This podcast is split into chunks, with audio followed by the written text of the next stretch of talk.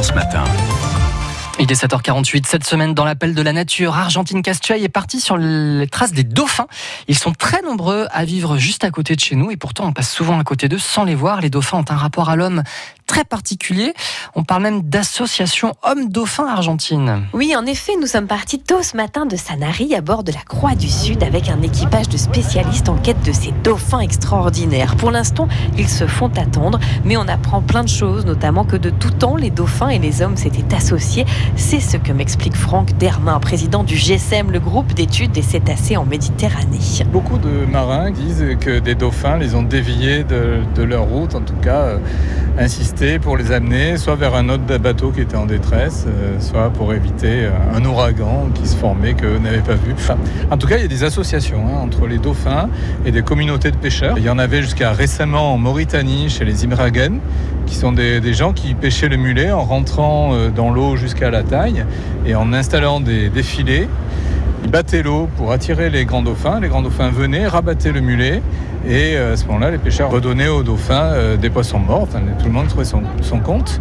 Là, en France méditerranéenne, euh, du temps des Romains, Pline l'Ancien décrit cette association-là, dit que les pêcheurs travaillaient avec les dauphins et alors, les dauphins à l'époque, ils devaient peut-être être un peu frustrés parce que d'après Pline, les pêcheurs leur donnaient du pain et du vin pour les remercier. On va peut-être sortir les bouteilles de vin Ouais. C'est peut-être ça. C'est les pastis qui manquent sur ce bateau. Sans pastis, mais bien avec nos jumelles vissées sur les yeux, nous reprenons la route, bien décidés à voir nos dauphins. Et soudain, juste derrière notre bateau, plein de dauphins, ils sont hyper près. Là, il y avait un jeune, donc c'est pas un nouveau-né ça. Hein ah, là. Ah, t'as vu Et même il y avait un bébé, il était trop mini. on peut estimer que rien que ce petit groupe qu'on a eu, c'était au moins une soixantaine d'individus. C'était beau à voir quand ils sautaient derrière euh, dans les vagues. Bon, une belle observation là. Hein. Ah bah oui, oui. Les dauphins bleus et blancs, de toute façon, c'est toujours magique de les voir déjà parce qu'ils sont extrêmement beaux avec leurs petites lignes, les fuselages. C'est des dauphins joueurs, c'est dauphins, voilà, c'est vraiment le dauphin euh, un peu typique qu'on voit à la télé, qui va venir à côté du bateau. C'est un petit dauphin, euh, c'est le plus répandu de très loin. Il y a 240 000 individus dans l'ensemble du sanctuaire. Et c'est l'espèce qui est vraiment dominante ici. Donc c'est un dauphin qui fait 2 mètres. Celui-là, on le rencontre quasiment à toutes les sorties. On a d'autres ailerons hein, sur nos 11 heures.